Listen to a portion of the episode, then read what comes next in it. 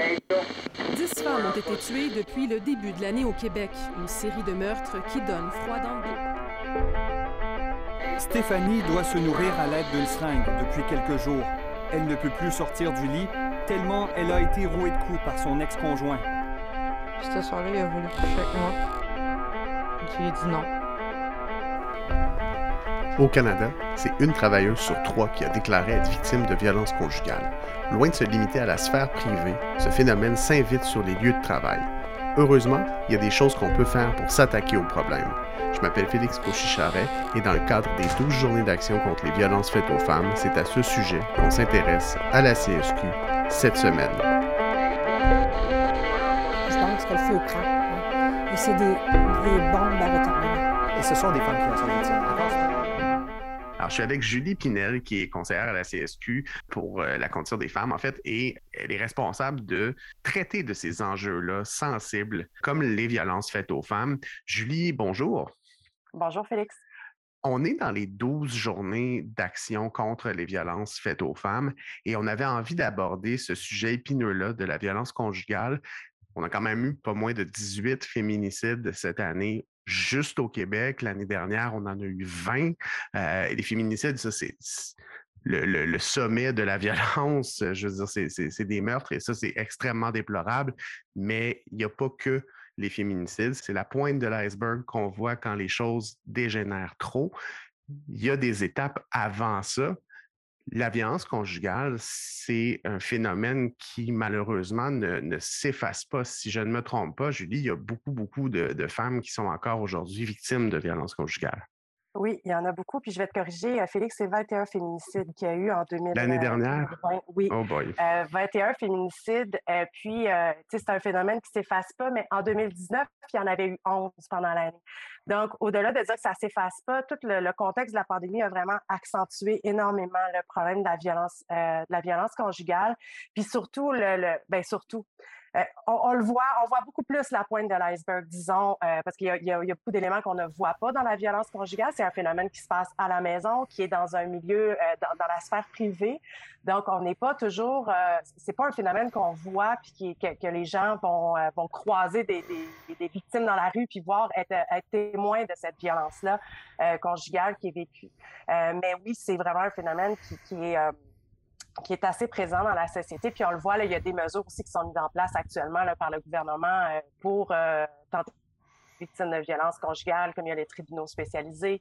Euh, il y a eu une annonce là, récemment sur les bracelets euh, anti-rapprochement. C'est toutes des mesures qui sont mises en place pour essayer de répondre à ce, phénomène-là qu'on qu'on voit de plus en plus de violences conjugales.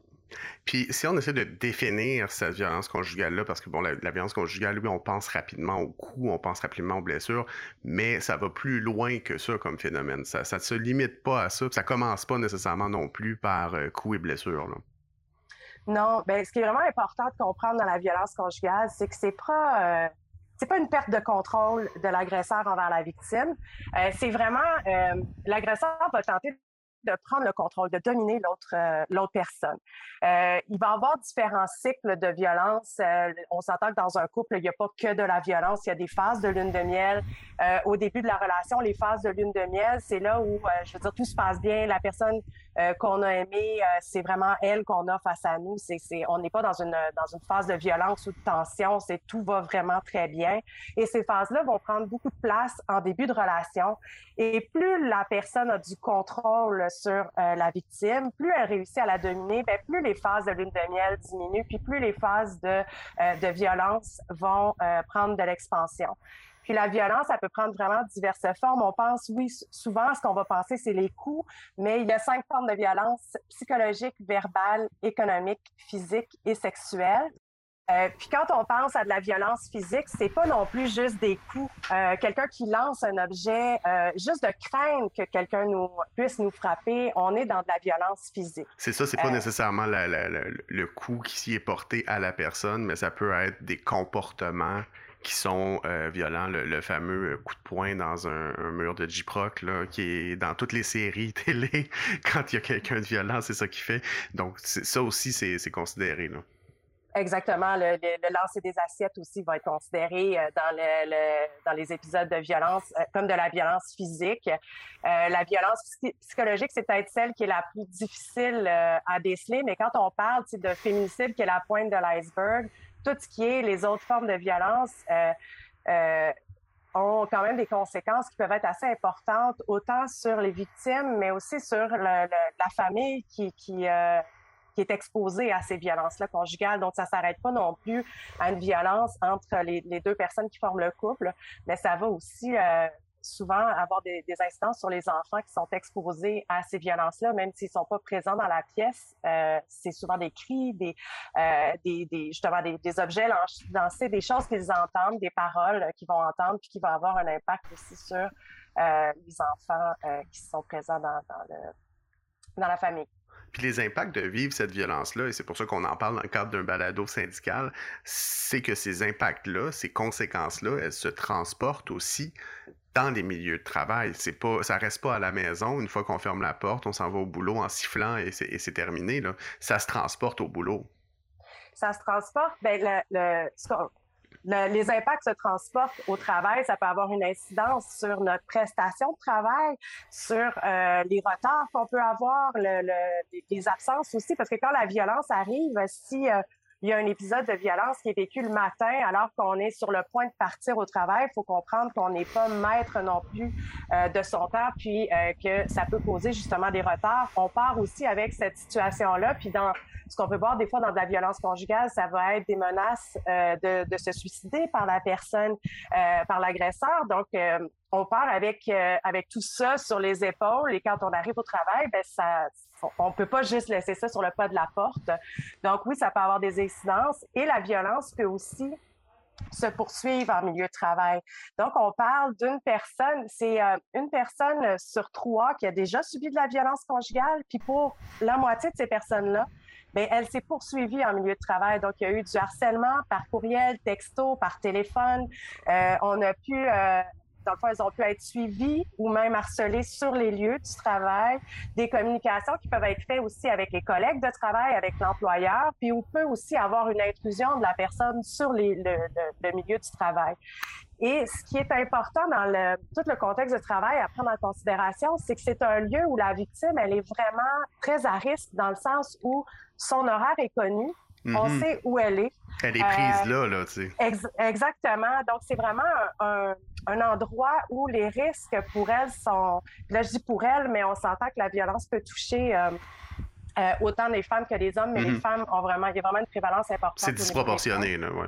Ben, c'est 80% euh, des victimes qui sont des femmes et c'est 80% des euh, présumés agresseurs qui sont des hommes, d'où le, le, la tendance qu'on a à parler de femmes victimes et mhm. d'hommes agresseurs. La, victime, dans le fond, peut euh, subir des événements sur les lieux du travail, puis elle est vraiment dans un endroit où elle est, elle est vulnérable, puis elle peut difficilement partir de ce milieu-là.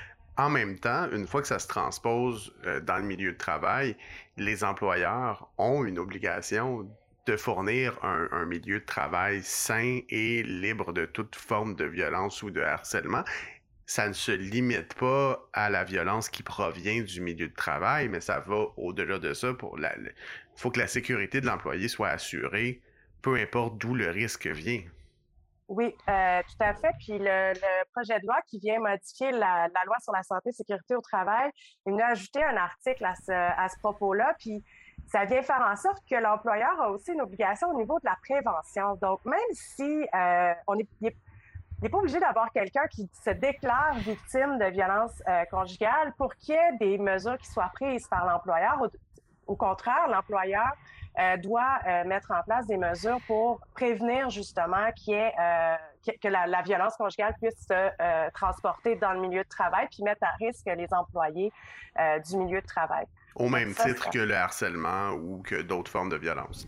Tout à fait. Puis c'est vraiment ce que le projet de loi euh, est venu faire, c'est qu'il est vraiment venu euh, mettre clairement euh, cette obligation-là, qui était un peu plus implicite avant la, modification. Là, on l'a vraiment rendu explicite en nommant ce qui est la violence conjugale et la violence familiale dans les éléments là, que l'employeur doit prévenir. Puis là, on parle du projet de loi 59, qui est la loi qui est venue modifier certains aspects du régime de santé-sécurité. c'est effectivement l'employeur, puis c'est la même chose dans les cas de harcèlement, a, cette obligation-là de protéger ses employés, d'essayer de, de, détecter les, les signes de violence. Quel genre de mesures individuelles est-ce que, est que l'employeur peut prendre pour faire de la prévention comme ça? Est-ce qu'il y a des exemples de mesures qui existent pour euh, prévenir la violence? Bien, il y a des exemples, mais en même temps, chaque milieu de travail est différent. Donc, euh, les mesures ne sont pas universelles, euh, mais on peut penser à un contrôle. Euh, comme, comment est-ce que le milieu de travail est accessible? Est-ce qu'il y a un contrôle des entrées et des sorties? Euh, quand on sait qu'il y a quelqu'un qui est victime, là, on peut peut-être plus venir mettre en place des éléments pour pour euh, justement protéger cette personne-là ou protéger les, les employés euh, dans le milieu. On peut, euh, par exemple, venir mettre la photo de la personne, euh, le présumé agresseur ou la personne qu'on ne veut pas voir rentrer dans, dans, le milieu de travail. Euh, on peut aussi offrir euh, à la personne une modification au niveau de son adresse courriel si elle est euh, si elle, subit du harcèlement au niveau des courriels. La même chose au niveau de son numéro de poste qui peut peut-être être mm-hmm. changé. Ou même bloquer le, le, courriel de l'agresseur, du présumé agresseur et, et son numéro de téléphone, par exemple. Exactement, enlever la personne, euh, si la, personne a quitté le milieu puis qu'elle essaie, parce que même, même quand on quitte le milieu violent, ça veut pas dire que la violence s'arrête. La mm. violence euh, souvent se continue euh, et la personne a besoin de protection puis de pas, de, que dans le fond que la, la l'agresseur, le présumé agresseur, ne puisse pas euh, savoir euh, où cette personne-là se trouve. Donc, euh, ne pas mettre son nom s'il y a une liste d'employés qui est affichée sur le site web de l'entreprise, ne pas mettre le nom de la personne qui est victime. Donc, il y a beaucoup de mesures comme ça qui sont assez simples à réaliser, mais qui, pour la, la, personne victime, c'est quand même énorme comme, comme mesures qui sont prises pour la protéger. Après ça, il peut avoir aussi, bon, déplacer la personne de lieu de travail. Est-ce qu'on peut l'amener à travailler dans un autre lieu justement pour la protéger si jamais euh, il y a une intrusion euh, de, du présumé agresseur sur les lieux du travail? Euh, mais là, on est vraiment dans, tu sais, c'est beaucoup du Des cas, plus extrêmes aussi. Exactement. Puis du cas par cas, de voir à euh, quel est le niveau de risque, puis qu'est-ce qu'on peut faire aussi euh, en fonction du milieu de travail, parce que c'est pas tous les employeurs qui peuvent, qui ont, qui ont différents euh, lieux de travail où ils peuvent déplacer la personne. le télétravail aussi est un enjeu important. On parlait tantôt qu'il y avait une, beaucoup plus de, de féminicides mm-hmm. pendant la pandémie. Le télétravail fait en sorte aussi que la, la, la personne victime, elle est beaucoup plus sous le contrôle de, de l'agresseur parce qu'elle n'a elle n'a pas de moment de répit non plus. Euh, et euh, obliger une personne à être en télétravail, c'est venir un petit peu comme la, euh, lui euh, lui enlever des, des, des, occasions de pouvoir aller chercher de l'aide, d'aller chercher mm-hmm. du soutien. Donc de pouvoir permettre à une personne là, de, de, de de ne pas être obligé d'être en télétravail, d'avoir un assouplissement au niveau de l'horaire ou de pouvoir faire des téléphones, aller chercher de l'aide de, de, de groupes euh, spécialisé en, en violence euh, conjugale, ben c'est assez difficile de faire ça dans le salon à côté euh, de, de, la à côté de son, son, agresseur ou de son présumé agresseur, effectivement, parce que c'est le travail devenait une fenêtre de 7-8 heures dans la journée où on n'était pas sous le contrôle direct et, constant, parce que tu l'as mentionné, il y, avait, a des, moments, euh, que ce soit des textos, que ce soit des téléphones ou des courriels, l'agresseur peut quand même euh, exercer une forme de contrôle, même si la personne est au travail, mais c'est pas, pas la même chose que si on est dans le salon, effectivement. On a parlé des, mesures euh, que les employeurs peuvent, prendre, devraient prendre, si, je peux m'exprimer ainsi, parce que c'est pas des mesures qui coûtent nécessairement de l'argent, mais qui font toute une différence dans la vie des gens. Nous, comme, comme organisation syndicale, nos, nos, nos différents syndicats affiliés qui vont faire des, des, des négociations euh, locales ou qui vont faire des négociations auprès de leurs employeurs, qu'est-ce qu'ils pourraient demander? Quel genre de clause est-ce qu'on peut mettre dans des conventions collectives ou quel genre de comportement on peut avoir syndicalement pour détecter, pour prévenir la violence conjugale ou, offrir justement cette espèce de, de, répit-là ou cet espace-là euh, qui, serait conventionné dans le fond pour permettre aux victimes de violence conjugale de s'en sortir? Euh, ben dans le, un des éléments qui est proposé, euh, qui est, ça rentre dans le rôle de l'employeur, mais je pense que le syndicat peut jouer pour faire en sorte que ça soit mis en place, c'est d'avoir une politique en matière de violence conjugale. Euh, le milieu de travail est vraiment un, un, milieu qui peut ouvrir une porte de sortie euh, de ces milieux-là pour les personnes victimes. Donc, euh, de, travailler comme syndicat à faire en sorte que l'employeur se montre vraiment comme un milieu qui est euh, allié de, des personnes victimes. Euh, donc, euh, d'avoir une politique, on parle que cette politique-là soit aussi affichée dans les lieux de travail, donc pour que ce soit connu de tout le monde. Puis là, on est aussi dans de la prévention parce qu'on est en train de dire aux gens, sachez que si vous avez besoin d'aide, on est là.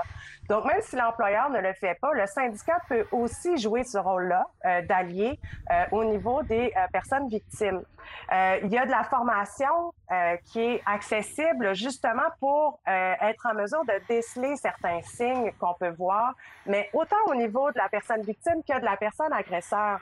Euh, et euh, ces formations-là vont vraiment venir donner un certain bagage pour nous permettre de justement déceler ça et de voir comment est-ce qu'on peut accueillir.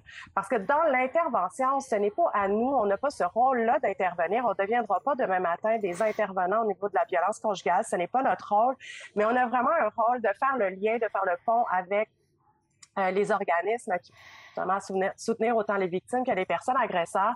Puis je mets beaucoup d'emphase sur les personnes agresseurs aussi parce que on va avoir tendance à vouloir soutenir les personnes victimes, mais euh, je fais la, la, la, personne qui est un, un présumé agresseur dans tout ça, si elle perd son emploi, si elle a des, problématiques euh, suite au fait qu'il euh, y a eu des dénonciations au niveau de la violence conjugale, si on veut protéger la victime, il euh, faut aussi offrir du soutien à cette personne-là agresseur pour éviter qu'il y ait une escalade qui soit qui, se produise. C'est aussi une obligation de s'assurer que cette personne-là puisse avoir les, ressources nécessaires pour briser ces comportements-là, parce que la violence, c'est un cycle, on ne le dira jamais assez. Si une personne exprime euh, ses émotions de cette façon-là, c'est parce qu'en quelque part, elle n'a pas d'autres ressources pour le faire. Euh, et, et, et, je crois que c'est important de le rappeler. Tu fais bien de le rappeler que y a, a, et c'est pas pour excuser le geste, loin de là. Euh, mais il y a des explications sous-jacentes à ce geste-là. Donc, il y a des sources à cette violence-là et il faut aussi euh, s'y attaquer. Il y a des éléments, je, trouve, dans, dans, ce que tu nous dis, qui ouvrent des portes aussi parce que tu disais afficher la politique pour que les gens sachent que ça se passe et qu'ils peuvent aussi euh, s'adresser soit, soit à l'employeur ou à leur syndicat ou à leurs collègues par rapport à ça, parce qu'il y a encore des stigmates qui entourent euh, le fait de vivre de la violence conjugale. Euh, et même chez les employeurs, des fois, parce qu'une une victime de violence conjugale peut avoir des conséquences sur son lien d'emploi. Si, par exemple, elle réussit à s'extirper de la situation de violence et qu'elle va dans une ressource comme une maison d'hébergement pour, pour femmes victimes de violence, ben là, nécessairement, cette maison-là n'est pas nécessairement dans la région de son travail ou euh, justement, elle ne veut pas se retrouver à un endroit où son, son, son ex peut aller euh, la retrouver facilement comme au travail. Mais là, on se retrouve dans une situation où, à un moment donné, on épuise nos banques de congés. Euh, notre lien d'emploi peut être menacé. On peut avoir des mesures disciplinaires. Est-ce qu'il est qu'il existe des clauses de convention qui protègent contre ça?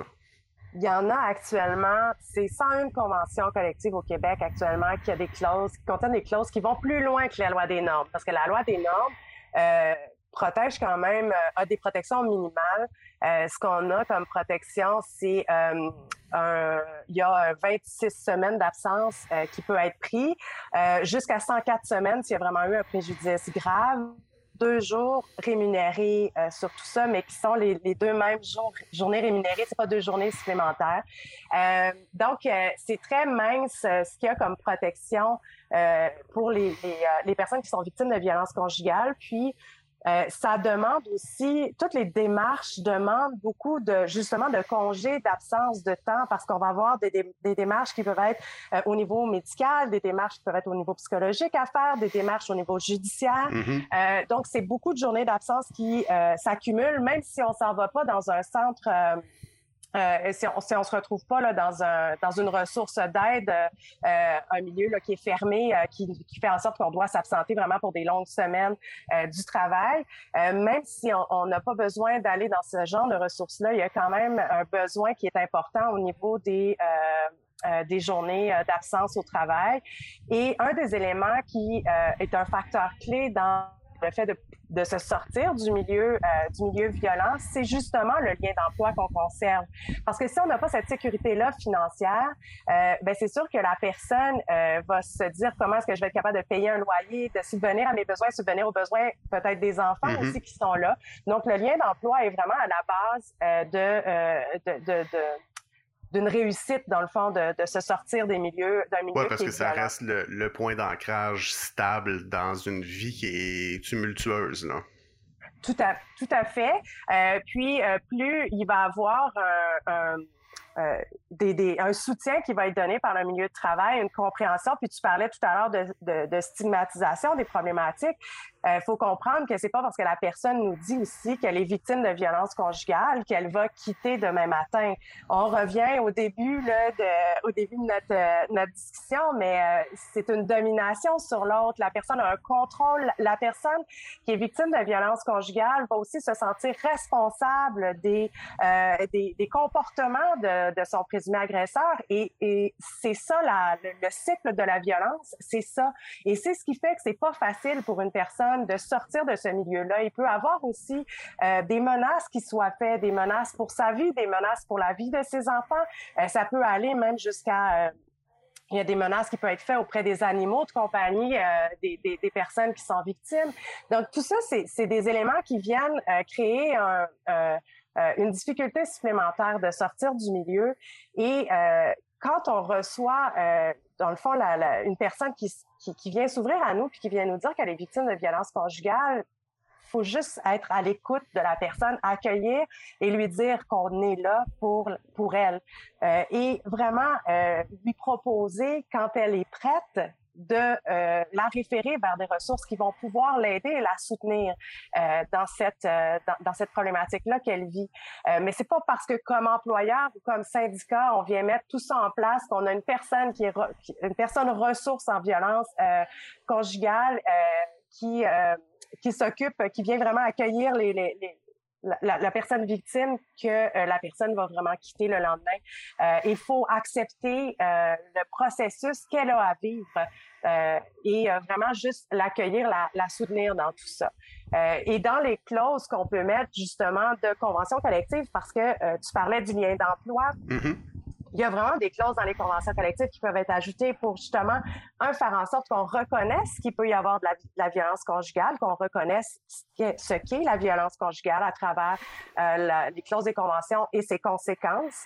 Euh, mettre en place aussi un programme d'information euh, et de sensibilisation en milieu de travail pour être capable de reconnaître aussi ces signes-là, donc d'avoir de la formation en milieu de travail et créer une certaine ouverture de la part de, de, tout le monde et avoir une absence de mesures disciplinaires euh, si jamais, justement, on parlait de prestation de travail tout à l'heure. Donc, quand la prestation de travail se voit diminuer, il y a des absences ou des retards, ben, qu'ils puissent pas avoir euh, des mesures disciplinaires qui soient, euh, qui soient données à la victime puis aussi des congés supplémentaires qui, euh, dans un monde idéal, on souhaiterait euh, qu'ils soient tous payés euh, pour justement vraiment venir donner tout le levier nécessaire à la victime de pouvoir sortir du milieu.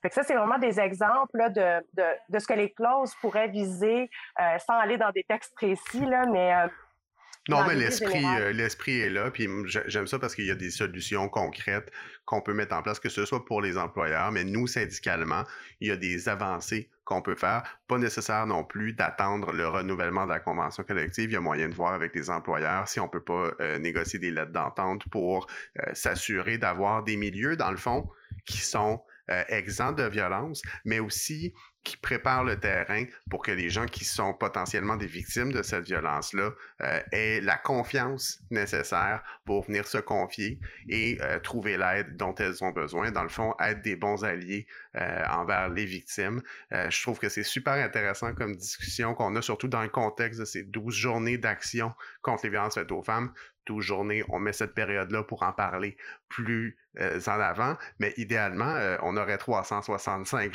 jours de lutte aux violences faites aux femmes parce que euh, la violence, ça ne s'arrête pas après les 12 journées d'action. Julie, merci beaucoup d'avoir pris le temps avec moi de, discuter de cet enjeu-là qui est sensible, mais qui n'est pas sans solution ni sans issue. Et tu vas me, fournir aussi des, ressources, une liste de ressources qu'on va mettre en description de ce balado-là pour des gens qui connaîtraient des, gens qui, des personnes qui sont victimes de violences conjugales ou qui sont euh, des victimes elles-mêmes. Et n'hésitez surtout pas à vous confier si c'est le cas. Euh, de l'aide, il y en a et euh, vous n'êtes pas responsable de votre situation. Ça, c'est assez clair. Est-ce qu'il y a un, mot que tu voudrais donner à nos auditeurs, auditrices avant qu'on close ce balado, Julie? Ben, je, trouve que tu as fait un beau mot, un beau mot de la fin. puis, tu sais, si j'ai quelque chose à ajouter, moi, je préférerais qu'on n'en parle pas du tout de violence faite aux femmes et que ça n'existe, euh, que ça n'existe pas. Mais euh, là, je suis peut-être dans un monde euh, un peu de licorne à l'heure actuelle, mais je pense qu'il faut travailler pour justement en arriver là. Puis le, si on, on, y travaille tous ensemble, si on fait tous un pas dans, la, dans, dans, cette direction-là pour devenir des alliés, je pense que on va être en mesure vraiment de soutenir et d'enrayer cette violence-là faite aux femmes. Ben, visons-le, le monde de licorne, puis aidez-nous à, le faire en partageant le balado et euh, en vous assurant qu'un maximum de gens puissent être au courant de ce qui se fait et de ce qu'ils peuvent faire concrètement pour changer les choses. Merci beaucoup, Julie.